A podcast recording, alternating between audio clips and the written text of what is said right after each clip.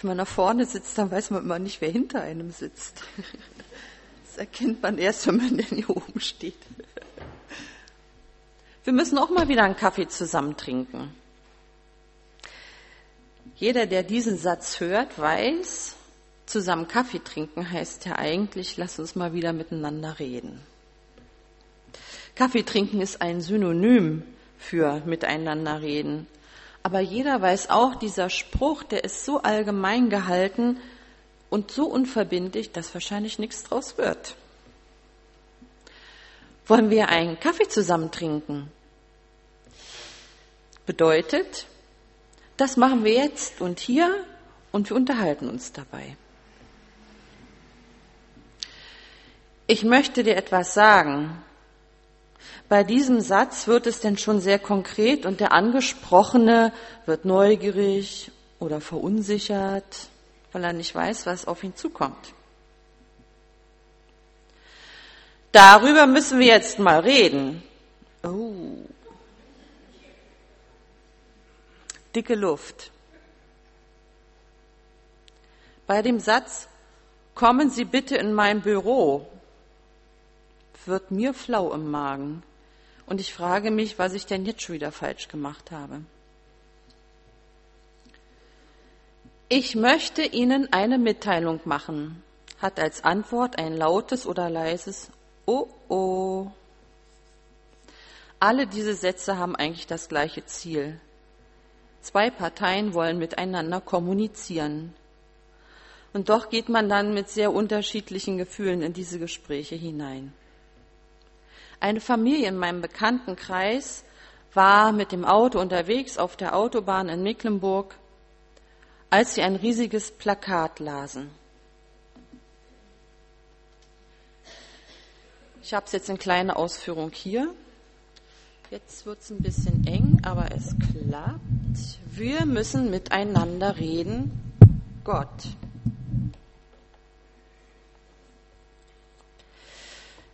Dieses große Plakat, was Sie gesehen haben, dieser Satz hat Sie verändert. Sie waren Christen und trotzdem wussten Sie, jetzt ist es dran.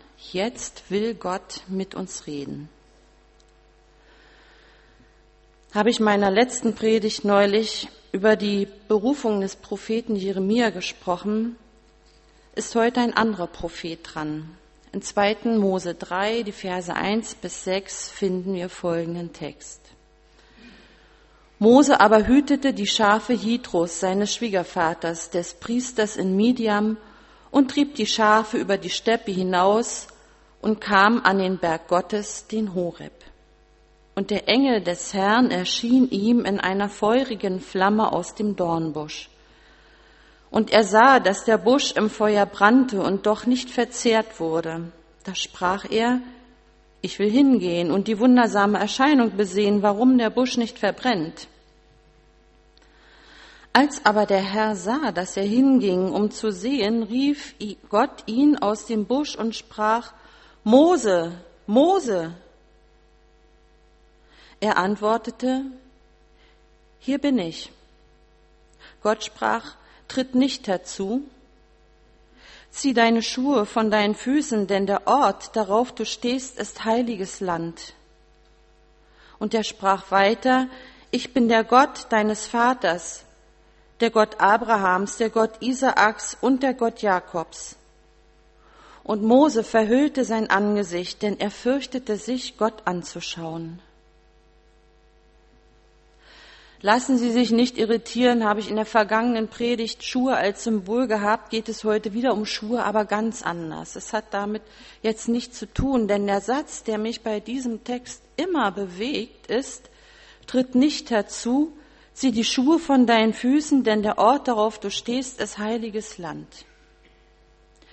Gott hat in dieser Situation großes Interesse, mit Mose zu reden. Er kreiert ihm einen speziellen Hingucker in der Wüste, einen Ort mit einem besonderen Ambiente. So schafft Gott einen Raum der Begegnung. Mose selbst hat die Begegnung mit Gott nicht gesucht. Irgendwo in einer felsigen Wüstenlandschaft, wahrscheinlich im Sinai, ist er mit den Schafen seines Schwiegervaters unterwegs, Bis heute wissen die Experten nicht, ob der Horeb von damals auch der Horeb von heute ist, und das ist auch völlig unwichtig. Klar ist nur, dass eben diese Landschaft so war, wie sie war, so dass dieser brennende Dornbusch dem Mose als Hingucker auffiel. Brennen und nicht verbrennen und er wird neugierig, hat ja auch nichts anderes zu gucken, geht hin und fällt schier in Ohnmacht, so stelle ich mir das vor, als er plötzlich mit Namen angesprochen wird. In der Wüste ist ja schließlich wirklich nur Wüste, da ist nichts weiter zu hören als vielleicht der Wind und das Blöken der Schafe. Mose, Mose, ruft Gott. Gott spricht ihn mit Namen an und scheinbar ohne zu zögern sagt Mose, hier bin ich. Er signalisiert damit Bereitschaft zum Hören. Er weiß sofort, wer ihn gerufen hat, und doch ist er unsicher.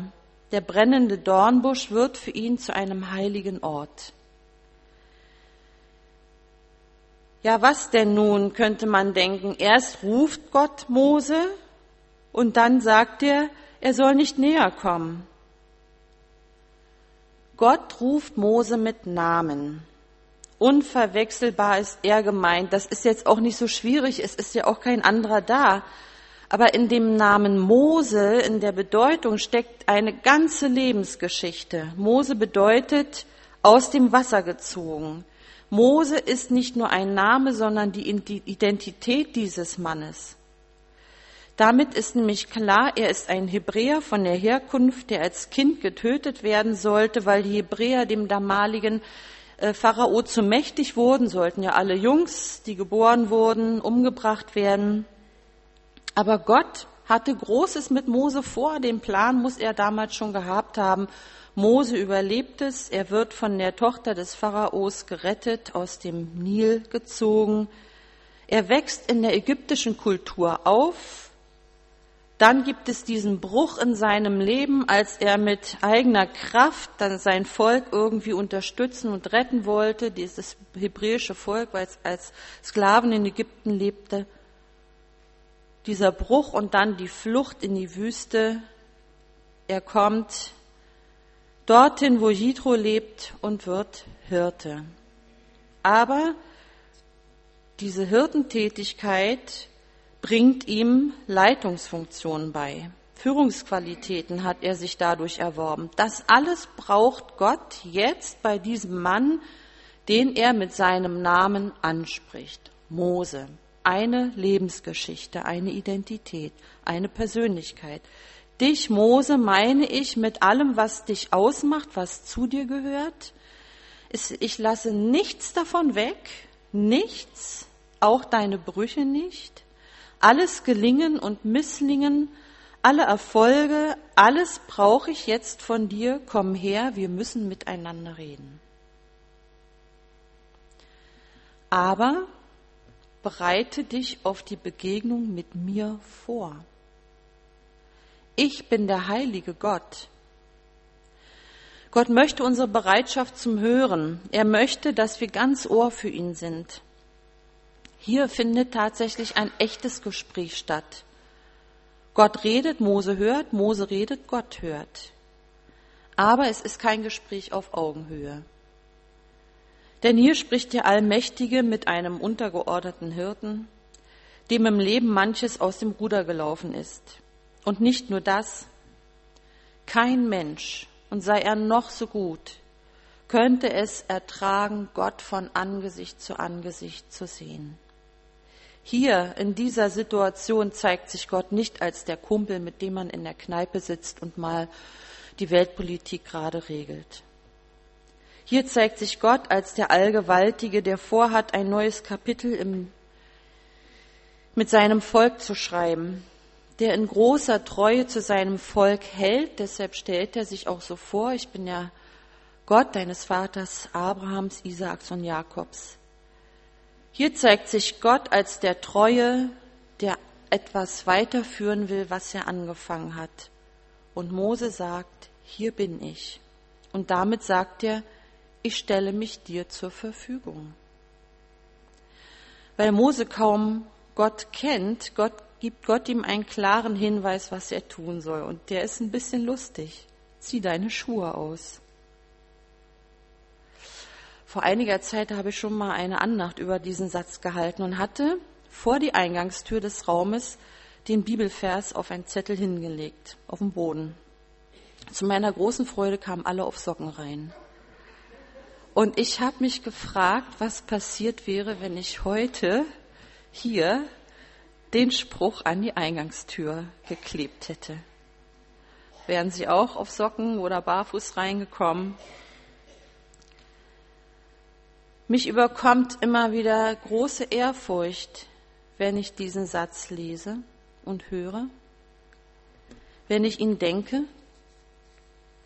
Manchmal, wenn ich mit Gott reden will und ihn um eine Audienz bitte, dann ziehe ich meine Schuhe aus. Dem Höchsten entgegenzutreten, ist ein gewaltiger Augenblick. Das Ausziehen der Schuhe bereitet mich auf die Begegnung mit Gott vor. Ich lege das ab, was ich an Schmutz mitgebracht habe. In einigen Kulturen, Sie können übrigens gerne die Schuhe ausziehen. Also nicht wegen der Gemütlichkeit, sondern wegen der Ehrfurcht. In einigen Kulturen ist es so üblich, dass man die Schuhe vor der Tür stehen lässt damit man den Straßendreck und den ganzen Schmutz nicht mit in das Leben der anderen hineinträgt. Es ist unhöflich, Schmutz ins Haus zu tragen. Ich lege ab, was nicht in die Begegnung mit Gott gehört. Meine Schuld, mein Versagen, meine Brüche, meine Launen, Zieh die Schuhe aus bedeutet auch, ein Sklave geht barfuß. Herren tragen Schuhe. Wer die Schuhe vor einem anderen auszieht, zeigt damit, du bist mein Herr. Ich unterstelle mich deinem Willen. Mein Wille steht unter deinem Willen. Dein Wille geschehe. Mose spürt hier sehr deutlich, hier redet ein Größerer mit mir, der unendlich viel größer ist als ich selbst. Ziehe deine Schuhe aus, das war in der Zeit des Alten Testaments gar nicht so unüblich, denn derjenige, der seinen Schuh auszog und ihn auf etwas warf, sagte damit, das gehört mir. Ich nehme es im Besitz. Aber wer seinen Schuh auszog und ihm einen anderen gab, sagte er äh, damit, ich verzichte auf diesen Besitz, er gehört dir. Das finden wir zum Beispiel bei der Geschichte mit der Ruth im Alten Testament. Ist uns klar, was Gott damit möchte, wenn wir unsere Schuhe ausziehen sollen, bevor wir ihm entgegentreten? Er möchte, dass wir in seiner heiligen Gegenwart ihm unser Leben unterstellen. Jeder Mensch möchte normalerweise über sein eigenes Leben verfügen, es gestalten und die Kontrolle behalten. Aber Gott möchte, dass wir ihn ehren, indem wir auf das über uns selbst verfügen können verzichten und ihm zutrauen und es ihm auch zumuten, dass er über uns verfügt. Bei der Berufung des Mose wird klar, dass Gott totale Hingabe möchte von uns. Nicht ein bisschen, nicht nur sonntags, sondern dass wir unser Leben im positiven Sinne ihm ausliefern. Das Ausziehen der Schuhe ist quasi ein Symbol dafür, es ist ein Akt der Anbetung. Vielleicht Vielleicht ist es uns fremd, aber ich mache das wirklich so. Wenn ich ins Gebet gehe, ziehe ich oft die Schuhe aus. Es ist mein Ausdruck der Ehrfurcht Gott gegenüber. Ich gebe mich dir hin, heißt es. Ich unterstelle mein Leben dem Allmächtigen. Die ziehe die Schuhe aus, denn der Ort, darauf du stehst, ist heiliges Land. Nun ist dieses Fleckchen Wüste dort nichts Besonderes. Es ist auch nicht der Boden, auf dem Mose steht, der heilig ist, den man küssen müsste, wenn man dort ankommt, wie es manche Leute ja machen. Ich finde es immer wieder interessant, dass es Menschen gibt, die zu bestimmten Orten reisen, quasi wie bei einer Wallfahrt, weil dieser Ort von ihnen als heilig angesehen wird oder eben vergöttert wird. Zum Beispiel ist dort, wo eventuell die Geschichte passierte, ein Kloster gebaut worden, das St. Katharinenkloster und in diesem Kloster ist immer noch ein Busch zu sehen, von dem die Mönche behaupten, es sei der Busch von damals. Dieser brennende Dornbusch war ein heiliger Ort, nicht weil es ein brennender Dornbusch war, sondern weil Gott heilig ist. So kann jeder Ort der Welt zu einem heiligen Ort werden. Wie muss ein Ort sein, an dem Gott mir begegnen möchte oder an dem ich bereit bin, dass Gott mir begegnet? Meine theologische Ausbildung habe ich auf St. Krishona gemacht und es heißt wirklich auf St. Krishona, nicht in St. Krishona, weil Krishona auf einem Berg liegt. Und an der höchsten Stelle steht eine schöne, kleine, schlichte Kirche. Vielleicht ist sie auch deshalb so schön, weil sie so schlicht ist. Wenn man dort an der Kirche steht, an der Kirchmauer, hat man einen unendlich schönen Ausblick bis nach Basel. Man sieht den Rhein und bei Föhnwetter kann man bis ins Berner Oberland gucken. Es lohnt sich also schon allein deshalb mal dahin zu gehen. Wie oft habe ich da gestanden und gestaunt und man kommt unweigerlich ins Gebet.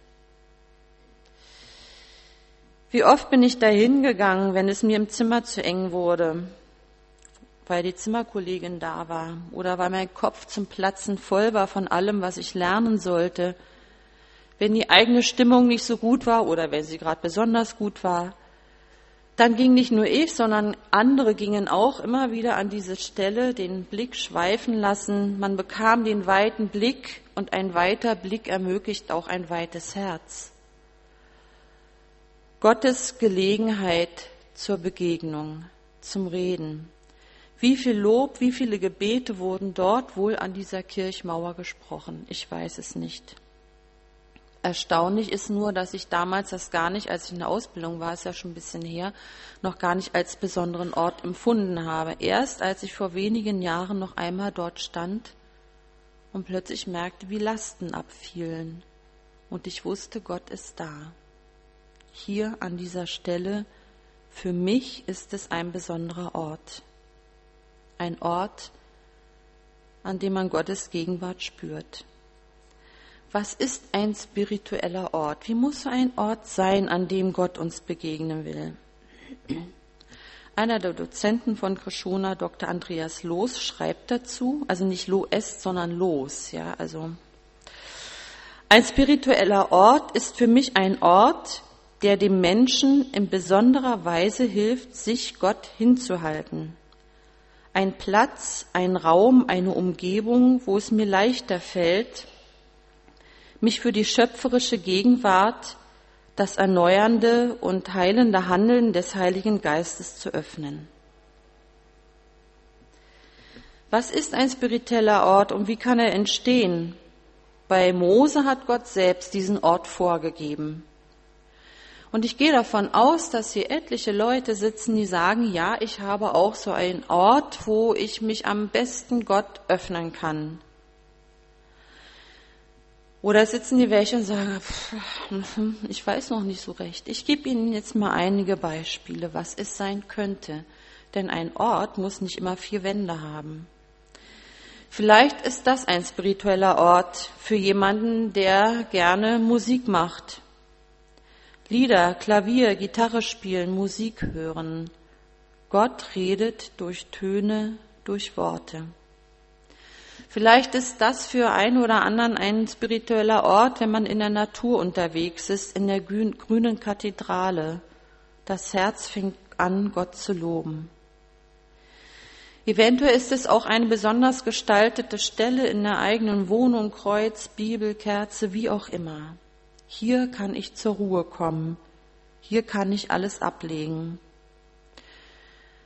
Von einer geistlichen Persönlichkeit, ich weiß ehrlich nicht, wer das war, erzählte man, dass seine Mutter immer im Trubel des Tages, wenn ihr alles zu viel war, sich die Schürze über den Kopf zog.